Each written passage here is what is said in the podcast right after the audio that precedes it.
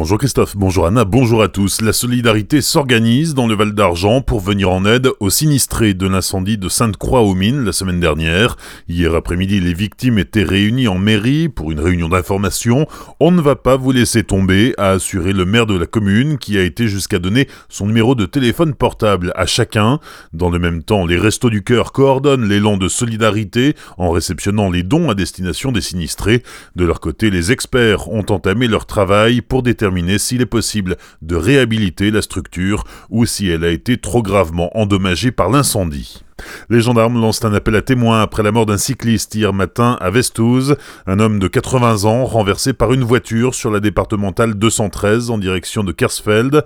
Les pompiers ont tenté de ranimer la victime qui était inconsciente à leur arrivée, mais il était déjà trop tard. Les gendarmes d'Erstein ont ouvert une enquête. Si vous disposez d'informations qui permettraient de déterminer les circonstances du drame, vous devez contacter la gendarmerie au 03 88 98 01 45 03 88 98 01 45.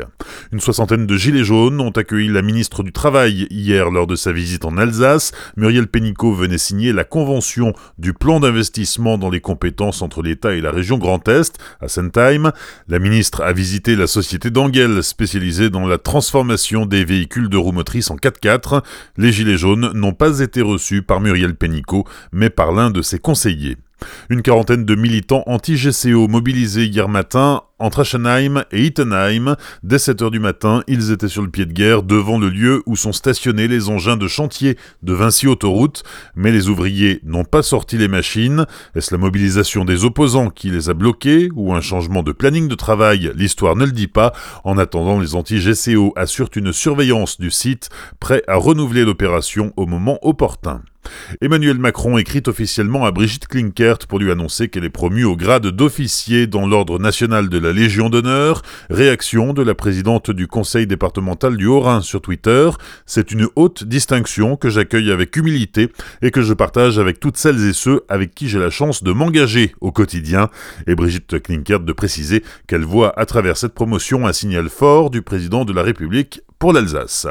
Coup d'envoi aujourd'hui du CES de Las Vegas, le Consumer Electronics Show. Ce salon mondial des nouvelles technologies réunit quelques 4000 exposants venus du monde entier, parmi eux 14 startups du Grand Est, dont 6 alsaciennes. À titre d'exemple, Inman, à Wingersheim, qui présente son mitigeur de douche qui permet de délivrer l'eau à bonne température sans gaspillage. Transchain à Strasbourg, qui a développé une technologie de stockage et de transmission d'informations pour le secteur de la logistique, ou encore HypnoVR, qui a créé un dispositif d'anesthésie sous hypnose en réalité virtuelle.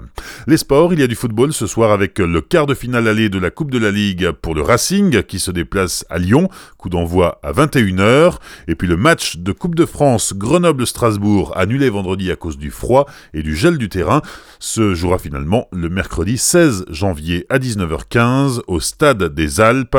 Le vainqueur de cette rencontre, Grenoble ou Strasbourg, sera opposé au Paris Saint-Germain pour les 16e de finale. Et puis en basket, match de Ligue des Champions ce soir pour la SIG qui reçoit les Turcs du Besiktas d'Istanbul. Début de la rencontre à 20h30 sur le parquet du. Bonne matinée et belle journée sur Azure FM. Voici la météo.